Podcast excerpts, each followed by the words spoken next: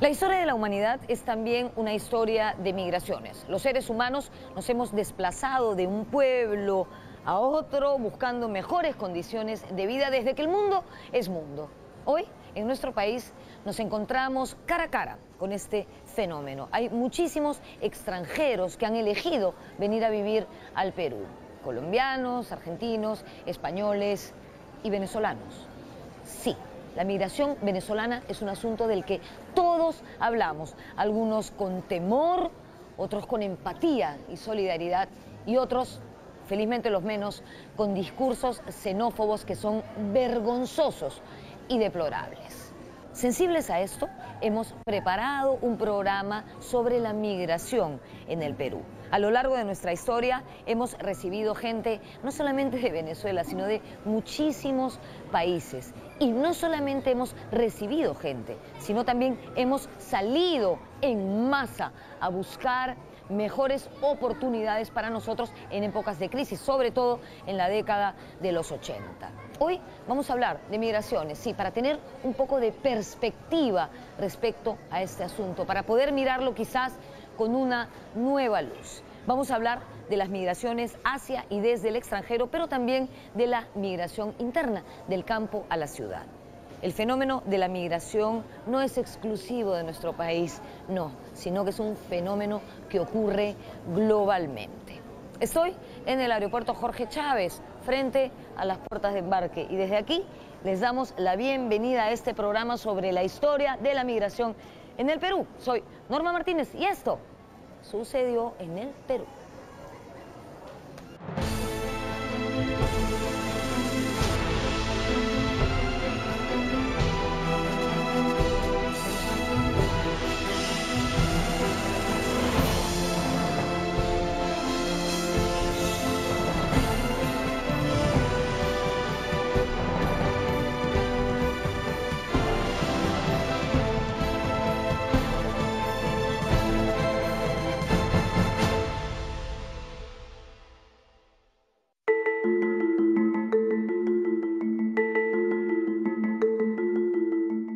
Desde el origen de la humanidad, el ser humano se ha trasladado de un lugar a otro del globo en busca de mejores recursos, de mejores climas, de mejores condiciones de vida.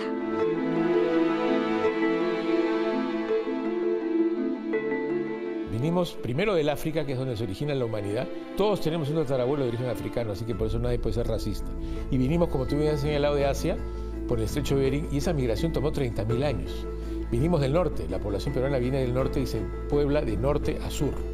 Entonces, la migración para toda cultura es una manera de vida. Es más, si tú miras la historia antes de la agricultura, la gente vivía migrando, porque perseguía su fuente de, vida. La migración es, qué duda cabe, un fenómeno global a diario nos enteramos a través de los medios de comunicación o las redes sociales que grandes flujos de personas escapan de la guerra en Siria o de la miseria en Venezuela o de algunos países del África. Incluso alguien dijo que el último campeonato mundial de fútbol no lo había ganado Francia, sino los inmigrantes de ese país. Desconfiamos del que es diferente a nosotros. Y lamentablemente el mundo, por el tema de terrorismo y de inseguridad, acuérdate de septiembre 11 de Estados Unidos, en vez de ser un lugar más seguro, es un lugar más inseguro. Y en vez de superar el racismo, yo pienso que tenemos más bien secuelas todavía de reforzamiento del racismo, que no solamente es por raza, es nos asusta el que es diferente a nosotros. Y creo que hay una serie de gobiernos del mundo que en este momento están adoptando actitudes nacionalistas cerradas. Lo cierto es que migrar no es un proceso fácil es una decisión que implica incertidumbre y sobre todo desarraigo. La, migración es un acto heroico porque hay que tener bastante valentía, coraje para dejar atrás el pueblo, la ciudad pequeña, la ciudad intermedia o el país para afrontar un fenómeno con destino incierto, con resultado incierto, siempre en la búsqueda de un futuro mejor. Después de muchos años, el Perú ya no es un país en el que sale más gente de la que entra. Aunque el saldo migratorio sigue siendo negativo, Debido principalmente a la gran cantidad de peruanos que emigraron desde la década de los 80, hoy las cosas han cambiado. Fíjate que después de 100 años el Perú se convierte en un país de inmigrantes. Después de que los europeos llegaron en, en las primeras tres décadas del siglo pasado. O sea, hemos, hemos tenido un comportamiento de país de emigrantes. Por eso es que ahora cuando vemos a un venezolano en la calle, vemos como una cosa extraña, porque no estamos preparados para recibir inmigrantes. ¿no? Y esa es una de las causas de por qué nosotros eh, reaccionamos muchas veces de manera eh, adversa a la presencia de extraños.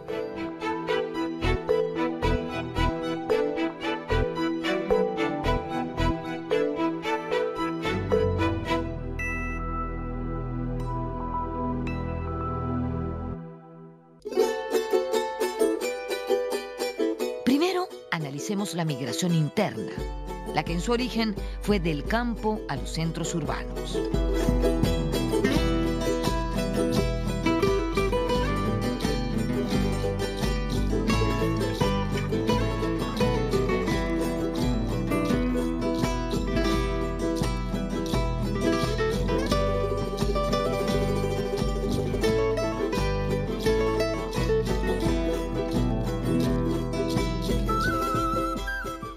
Migración del campo a la ciudad ha sido un fenómeno crucial y transversal en el Perú del siglo XX. De hecho, el que más nos ha marcado como país desde mediados de ese siglo. Hoy es imposible entender el Perú sin reparar en ese tema, el traslado de personas desde el campo, desde las zonas rurales hasta la capital o a otras zonas urbanas del país en busca de mejores oportunidades. El famoso desborde popular del que habló el antropólogo José Matosmar en la década de los 80. Lima empieza a ser el, el punto de atracción de gente que no veía futuro en el campo. Es la modernización. Muchos autores como Matos Mar han descrito esto como desborde popular. Lima se convirtió en la zona de llegada de los provincianos, al punto tal que en los años 60-70 casi el 40% de la población limeña no había nacido en Lima, venía de fuera. Todos tenemos un abuelo que era arequipeño, puneño, ayacuchano, lo que fuera. Entonces Lima fue el gran caldero del mestizaje peruano.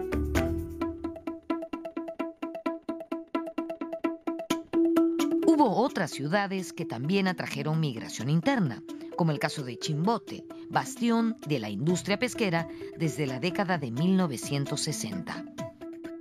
Eh, Arguedas habla en El Zorro de Arriba, El Zorro de Abajo, cómo hay este, este fenómeno tan importante. Chimbote, una ciudad industrial pesquera, es una ciudad andina. Viene mucha gente de Ancas, de las Sierras de la Libertad, a trabajar en la pesquería porque era una fuente de ingreso. Entonces, eh, el dato es muy interesante. En los últimos 10 años hay 12 ciudades que crecen más rápido que Lima, como tasa de crecimiento. Lima sigue siendo el gran imán de atracción.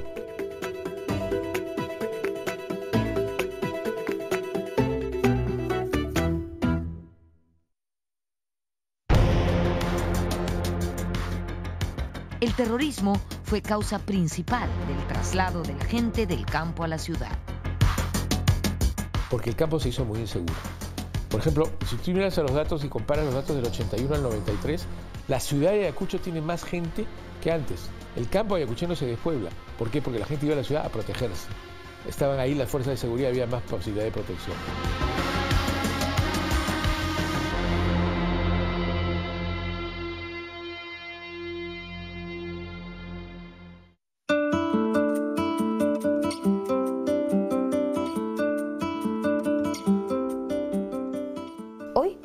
Entrado el siglo XXI, no podemos hablar de migraciones del campo a la ciudad. Ya no. Según estudios recientes, las zonas rurales han quedado habitadas en su mayoría por personas mayores, que son las que menos migran.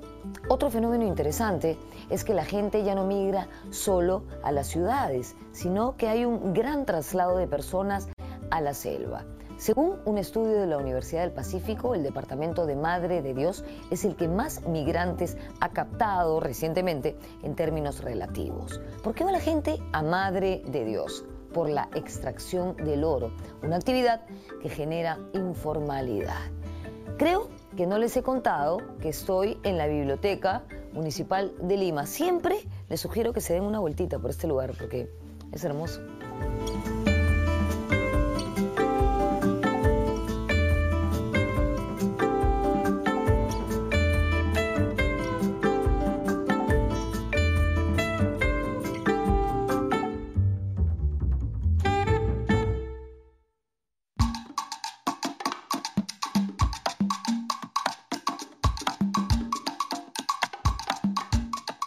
Algunas regiones del país se han dinamizado más rápido. Lima, algunas de las zonas costeras con todos los fondos de agroexportación, pero también la selva con toda su realidad formal, informal, legal e ilegal ha atraído también a muchos migrantes. Entonces, por ejemplo, encontré sorprendentemente que Madre de Dios en términos relativos era la que más población había ganado en este proceso de migración interna en la primera década de este siglo.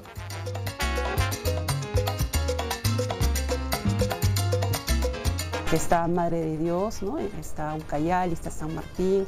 Asociemos esto a que ahí en, estos, en estas regiones hay eh, hay una actividad económica importante ¿no? de las industrias extractivas, tanto legales como ilegales, posibilidades de, este, nuevas ocupaciones, ¿no? está también este, la importancia de esta economía que estudiamos todavía poco, que es la, economía de la coca, ¿no? en el caso de regiones como San Martín, Huánuco, ¿no? que articulan esas, esas ciudades.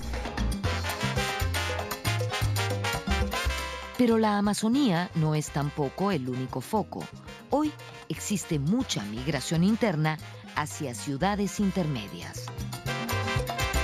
También hay una migración muy, muy importante al sur de nuestro país, a la ciudad de Tacna, desde, desde diferentes provincias de Puno, a también este, algunas provincias de Moquegua porque además este, hay que conectar, a la, en este caso, las corrientes migratorias eh, internas, digamos, a este, este paso que hacen hacia el norte de Chile. En términos absolutos, Lima siempre ha seguido siendo, digamos, la principal eh, fuente, pero además hay procesos, ¿no? Del pueblo chico se eh, o de la zona rural, se muda el pueblo chico, el pueblo chico a la ciudad intermedia, capital de departamentos, por ejemplo. ¿no? Ya vemos que Arequipa, Trujillo tienen un millón de habitantes. ¿no? Y después hay la migración también entre grandes ciudades y se ha encontrado, los peruanos pues en búsqueda de un futuro mejor pueden migrar ¿no? de Lima a Cajamarca o de Cajamarca a Arequipa por razones de, de la minería, de las oportunidades, ¿no? Hay veces uno ve también, lamentablemente, en algunas condiciones eh, deplorables, a guaneros todavía, ¿no? Guano de las islas, se saca acá en las islas de Asia y varias islas costeras, y uno le pregunta el origen de, esos muchachos, esos señores, es de la sierra de Ancas, de Huancavelica,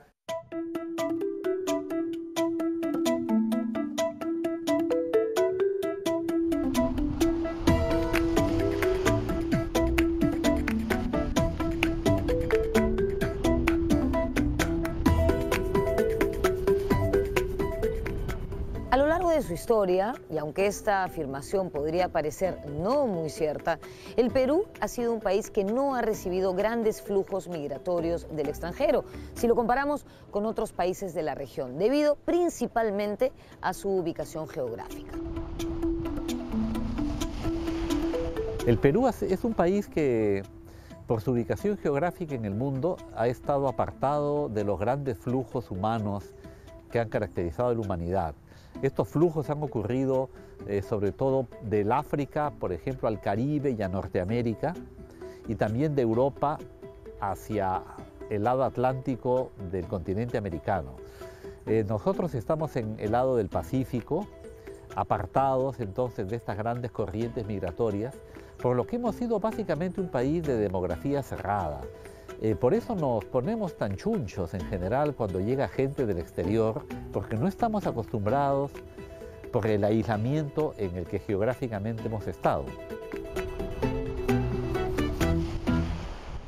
Ahora, si bien no hemos recibido grandes flujos migratorios, sí hemos recibido gente de muchos países diferentes. Para comenzar, los conquistadores de España. Con ellos llegaron los africanos, principalmente esclavos.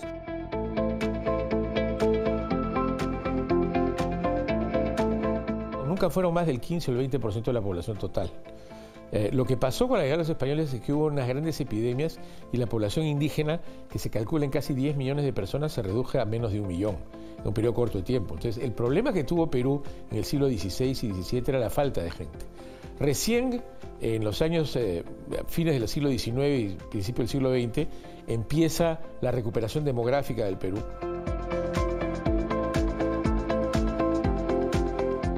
Más tarde recibimos a los asiáticos, los chinos en la mitad del siglo XIX y los japoneses a finales del siglo XIX e inicios del XX. De hecho, la migración de ciudadanos chinos ha sido la más importante y grande que ha recibido al Perú en un periodo no muy largo, 25 años.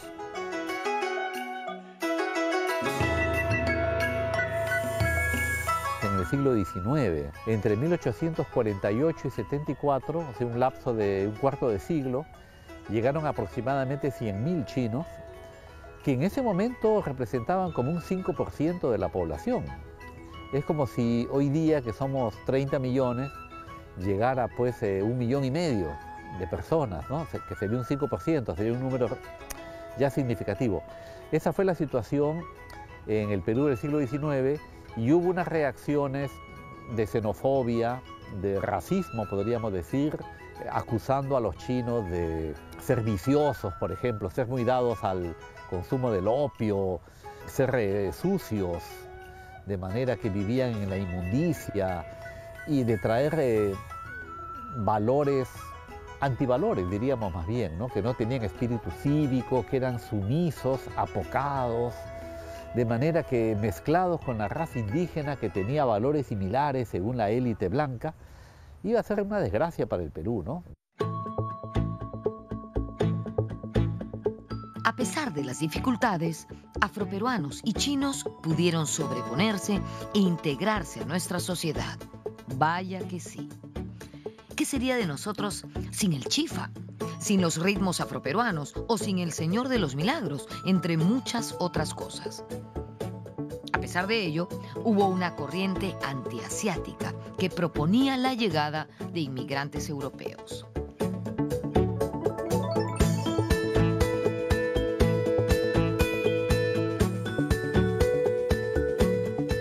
Proveniente de Europa hemos tenido mucha migración, pero aunque no lo parezca, no en grandes flujos. Tal vez la más importante ha sido la inmigración italiana, pero también hemos recibido alemanes y británicos. Desde otras partes del mundo, norteamericanos, las colonias árabe y judía. Y desde Sudamérica, no solamente venezolanos, sino también colombianos.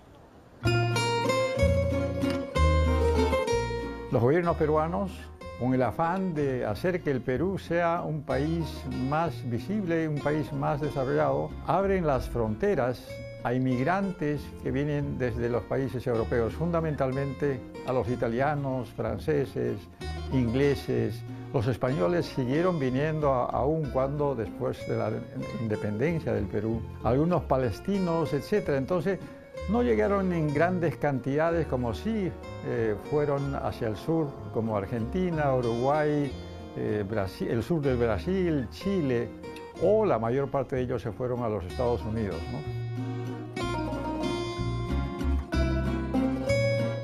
Llegó un poco de alemanes que se fueron al, a Oxapampa, austríacos al Posuso, italianos a Chanchamayo, estos quizás en un número un poquito mayor y también llegaron empresarios británicos, norteamericanos, pero siempre en, un número corto.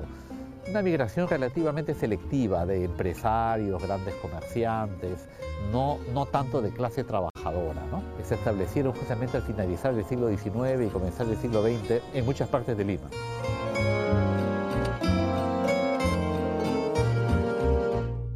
Luego ya eh, con la Primera Guerra Mundial eh, llega la migración palestina, efectivamente, porque hay una gran conmoción en la zona de Europa del Este, del cercano Oriente, y entonces van a venir muchos migrantes palestinos en estos años entre 1918 y años 30. También llega migración judía por esos años. Así que esa es otra corriente importante. Y yo diría quizás de las últimas corrientes importantes que tuvo el Perú en materia de migración.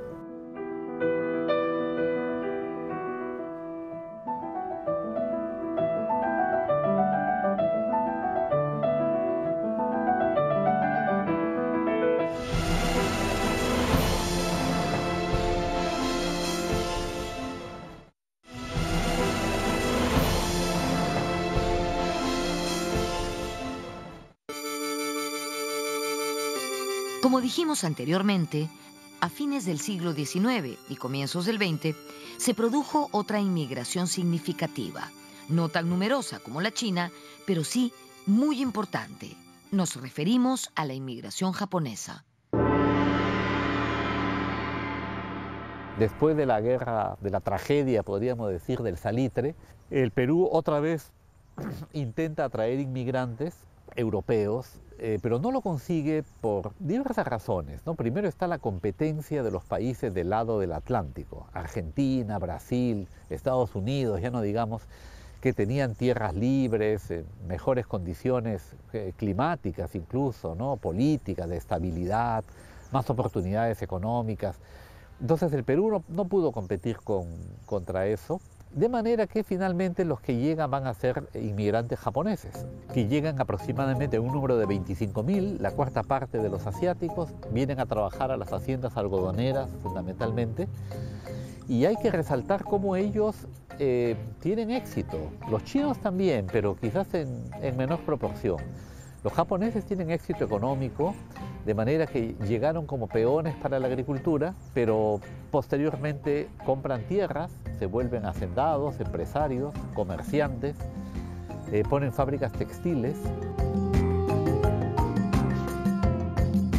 Hace un siglo había muchas zonas de Japón tan pobres como las que podría haber ahora en países del tercer mundo y entonces mis abuelos vinieron con un contrato de trabajo temporal para trabajar en las haciendas algodoneras, azucareras del norte chico y sur chico de Lima. En realidad su objetivo era ahorrar recursos para regresar a Japón. Pero bueno, vino la Segunda Guerra y una serie de sucesos que hicieron que ya se convirtiera en una migración permanente pudieron trabajar duro, ahorrar un poquito, luego establecer pequeños negocios, la bodega, el bazar, ¿no? Esa es la segunda generación, la de mis padres. Y la tercera, bueno, la mayoría de nosotros ya podemos tener una profesión y recordar estas épocas eh, con cariño.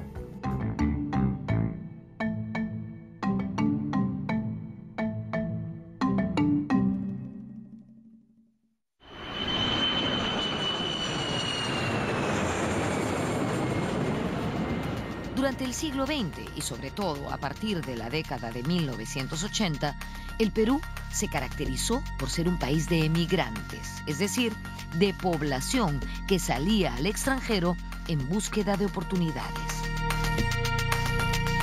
La economía peruana es una economía donde la característica no es la escasez de mano de obra, sino el exceso en relación a las capacidades de crear empleo que tiene la economía. Y por eso es que, digamos, en los últimos 30 años y pico, básicamente la gente ha emigrado del Perú.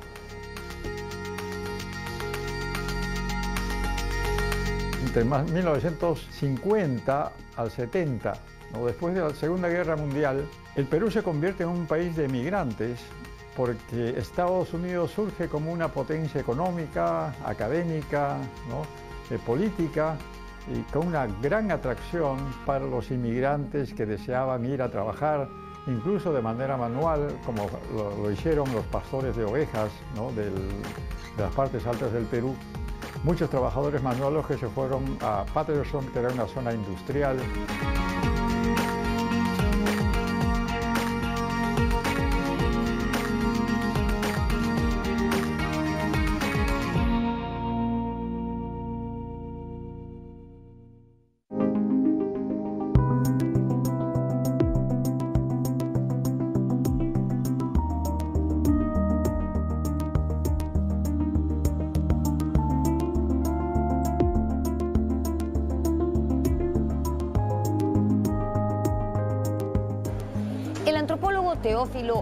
Altamirano ha desarrollado cinco etapas de nuestra migración que se cuentan a partir de 1950. Pero lo cierto es que la gran diáspora peruana se produjo a partir de la década de los 80 del siglo XX, cuando nuestro país estaba azotado por una brutal crisis económica, además del terrorismo.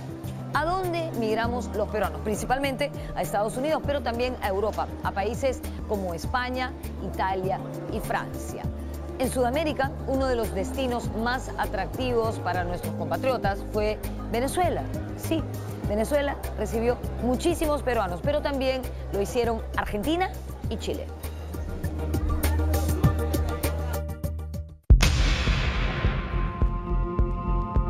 Un disparador fue obviamente el terrorismo. Muchas familias con hijos pequeños dijeron, ya nos tenemos que ir del país, no podemos sostenernos, pero también los malos gobiernos, ¿no? Y hay que decirlo claramente, el primer gobierno de la García, la hiperinflación hizo que mucha gente buscara eh, eh, horizontes fuera del país. Hoy tenemos un estimado de 3 millones de peruanos y peruanas viviendo fuera del país. Casi el 47% están en situación irregular. Durante los años 60 y 70, Venezuela experimenta un boom económico por el petróleo, por el costo del petróleo en el mundo. Es uno de los países que tiene la mayor reserva de petróleo en el mundo.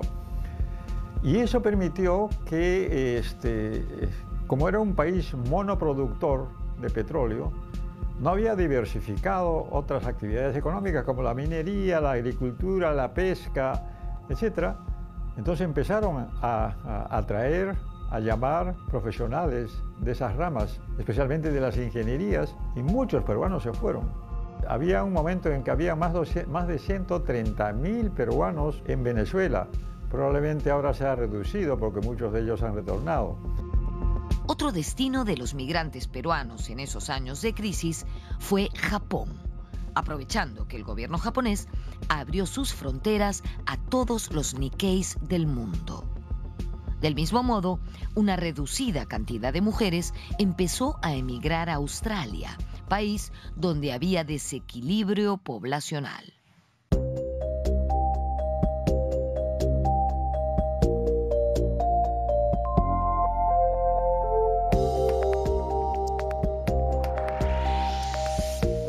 Si hablamos de migraciones en el Perú, también podemos referirnos a cuestiones de género.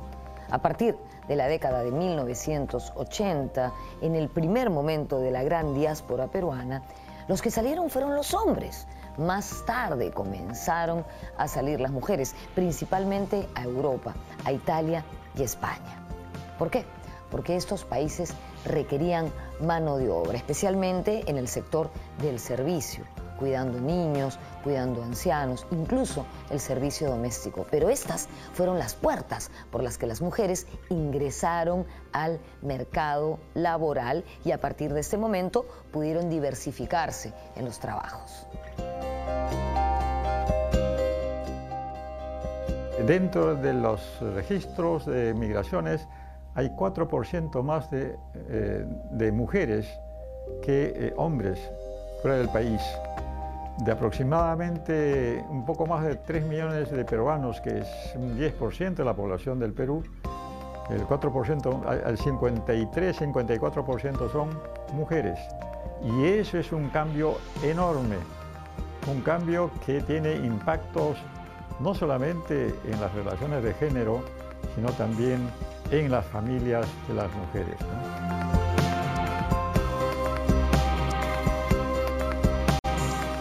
El caso de las migraciones al, sur de Europa, España, Italia, este, coincide el viaje de de una mayoría de mujeres con que hay este, una sociedad en proceso de necesitar más cuidado personal en términos de, bueno, de salud, pero de cuidado del día a día, ¿no? una población que envejece, eh, mujeres que trabajan, que dejan necesitan tener eh, cuidado de sus hijos en otras mujeres y hay toda una literatura bien interesante para explicar este, los efectos de esas migraciones de mujeres ¿no? Eh, que se dedican a los al cuidado de otros en otras sociedades. Y si las mujeres peruanas han tenido esa experiencia también, Argentina también, ¿verdad? Chile, esos son también nuestros destinos importantes.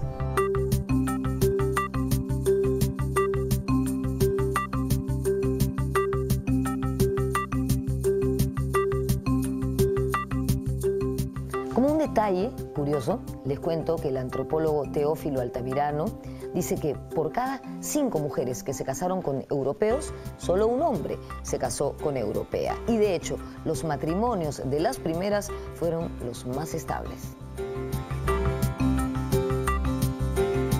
Yo creo que el hecho de que la mujer salga de su hogar le permite una especie de un empoderamiento paulatino porque empieza a descubrir sus cualidades, ¿no? habilidades, tendencias que no podría manifestarlos porque todavía éramos y seguimos siendo un país donde el hombre tiene que tomar las decisiones.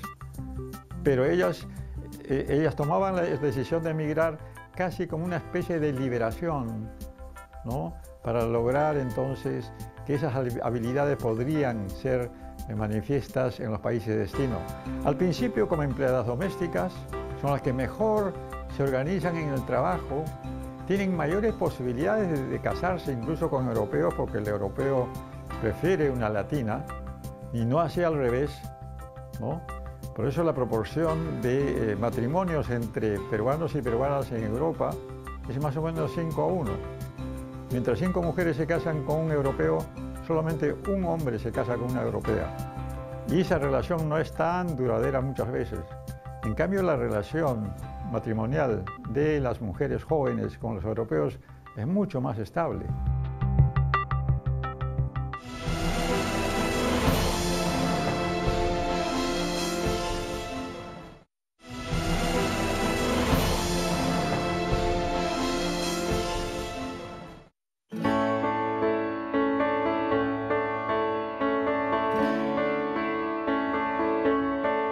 En la actualidad, la emigración de peruanos tiene características diferentes a las del siglo pasado. La migración es más ahora de peruanos al mundo, eh, más de carácter educativo. Muchos egresados de universidades, especialmente particulares, muchos alumnos míos eh, se fueron eh, a universidades europeas, especialmente americanas, con becas que las mismas universidades les daban, ¿no? para obtener sus oh, grados oh, de, de, magíster o doctorados y ahora son los profesores que me han reemplazado. Así que hemos sembrado un capital humano que ahora ha retornado. Entonces ya la migración ya no es tanto una necesidad como antes lo fue.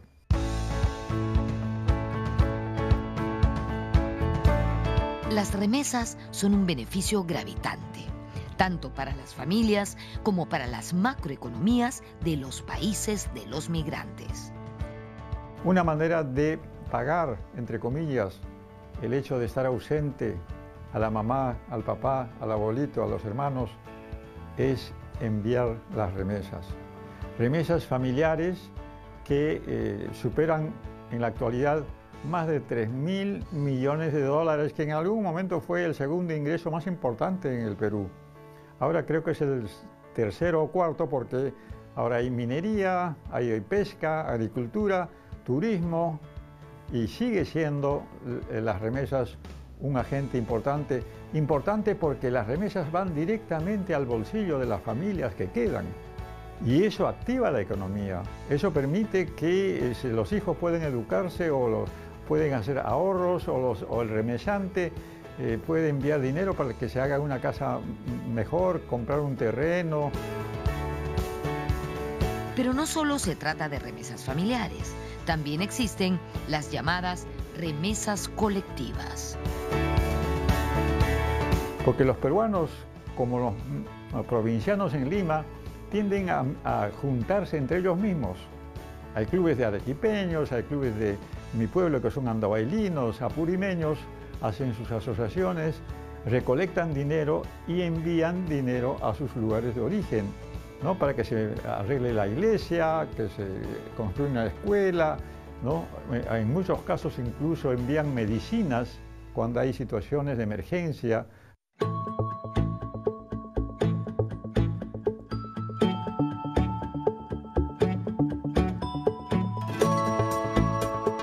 Además de la venezolana, en la actualidad son significativas la presencia de inmigrantes chinos y sobre todo colombianos.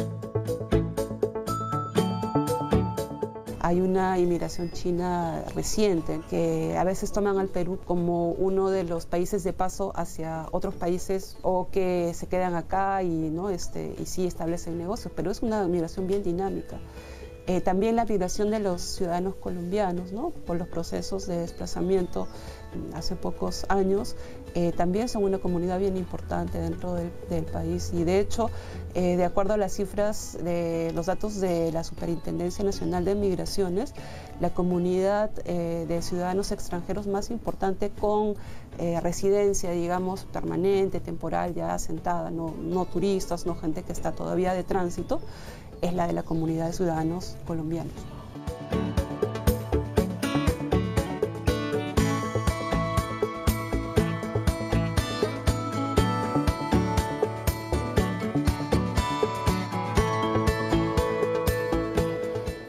Superintendencia Nacional de Migraciones, para julio del año 2018 la cifra de venezolanos que ingresaron a nuestro país hasta ese momento era de 368 mil. Informalmente se decía que cada día entraban 2.000, 3.000 y hasta más venezolanos. Ellos buscaban asentarse no solamente en Lima, sino en las principales ciudades de nuestro país. Lo cierto es que la diáspora venezolana no solamente llega al Perú, sino a varios otros países de la región y del mundo.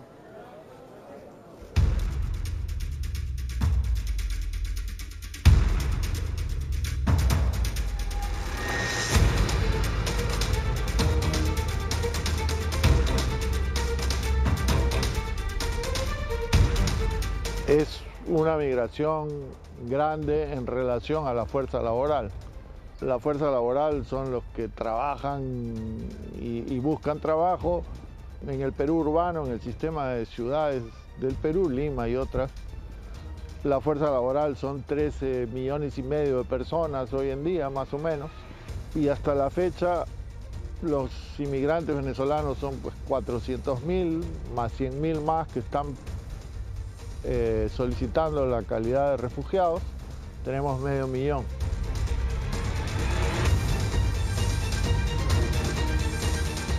Cuatro millones de venezolanos que están buscando un mejor futuro. Yo creo que a corto plazo tenemos que trabajar mucho el tema de hacerlos bienvenidos, hacerlos formales. A veces sorprende cómo ganando relativamente poco, ¿no? Eh, todavía les puede ser una, una buena inversión haber venido al Perú.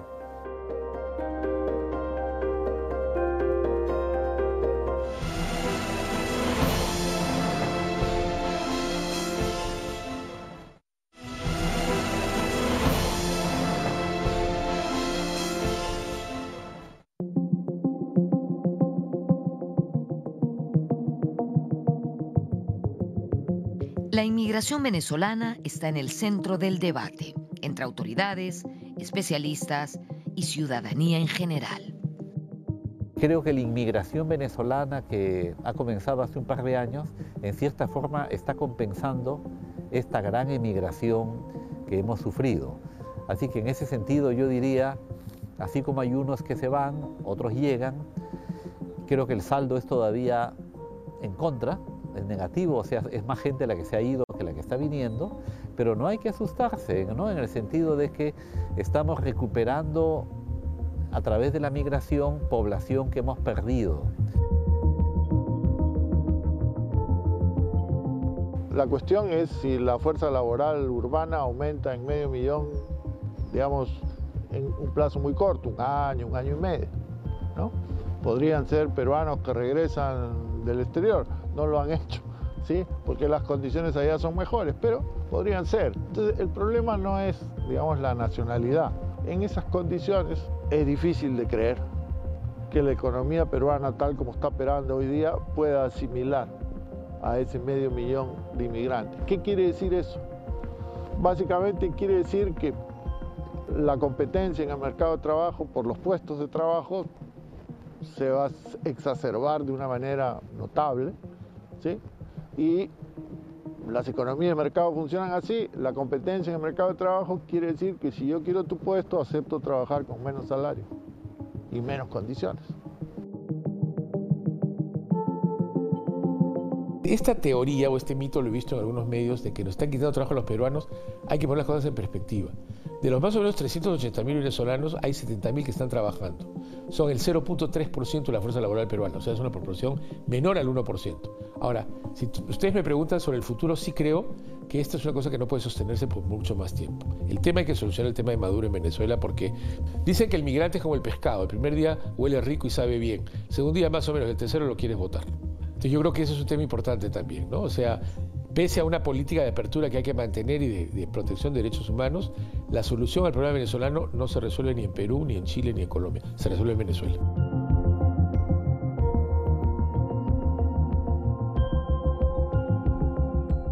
Yo creo que digamos, la, propuesta de libre inmigración tiene un contenido humanitario muy claro y digamos, eso no es lo que está en discusión.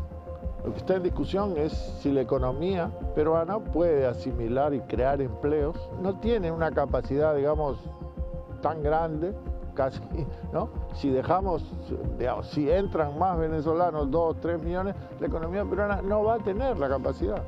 Por muy humanitarios que seamos, no va a tener la capacidad. ¿Qué quiere decir esto?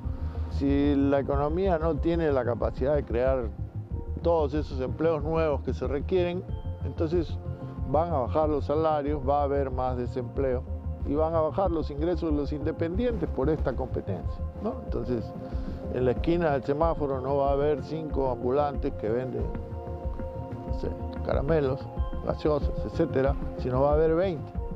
Y entonces la torta se va a repartir no entre 5, sino entre 20, la torta de las ventas.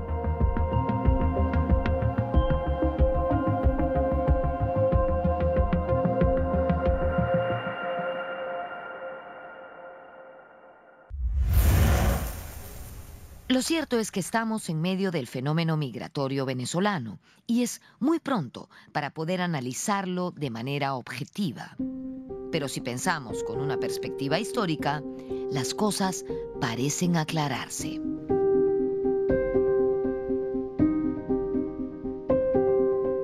Pero en el corto plazo pueden presentarse algunos desajustes, sobre todo cuando la migración es súbita y masiva de grandes números, Naturalmente, eh, al organismo económico le cuesta adaptarse a la llegada de un flujo grande de personas y la oferta de servicios de salud, educación, vivienda van a sufrir.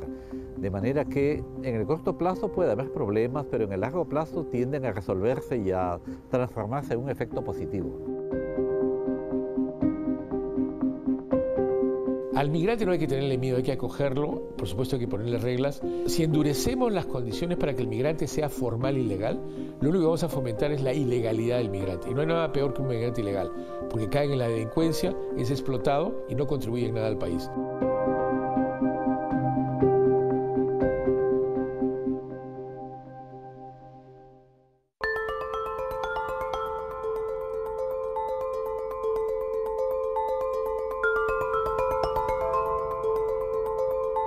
Para finalizar este programa con un enfoque de cara al futuro, podríamos decir que lo que se viene en torno al fenómeno migratorio en el mundo es la migración forzosa de seres humanos debido al cambio climático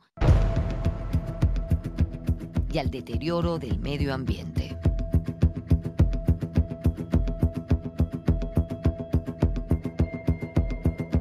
El cambio climático se está convirtiendo en uno de los agentes y quizá va a ser el agente mayor que va a empujar a las poblaciones a desplazarse de sus lugares de origen, que van a ser insostenibles. Falta de agua, contaminación ambiental, o que las islas del Pacífico Sur, donde viven muchos Ah, muchos habitantes están hundiéndose porque el mar está creciendo, el mar ya ha crecido más de un metro y crece 3 milímetros anuales. Y si se derriten los, los eh, el Ártico y el Antártico, el Himalayas y los Andes, el mar va a crecer unos 3 o 4 metros, suficiente como para poder hundir muchas islas. Hay 50 islas naciones en el Pacífico Sur y también hay muchas en el Caribe. Esas islas van a estar debajo del mar. si es que sigue el calentamiento global que está derritiendo todos los glaciares en el mundo. El Perú ya perdió 57% de su masa glaciar. Y eso va a ser un problema de cada 8 o 10 años, especialmente en nuestra costa peruana, que en un 80% vive del agua que viene de los glaciares y las lagunas, los ríos superficiales, los ríos subterráneos, etc. Ese es un tema que es actual y que se va a agravar en la medida en que el cambio climático continúe y los países sigan emitiendo el dióxido de carbono y todos los gases contaminantes que están calentando mucho más la Tierra.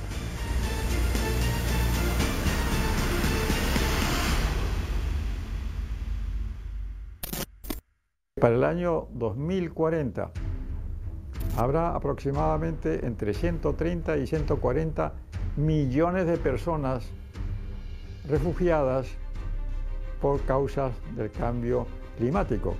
No van a ser migrantes que se van con, con, deseo de educarse, de trabajar, sino migrantes que van a salir de su lugar de origen por razones climáticas y ambientales.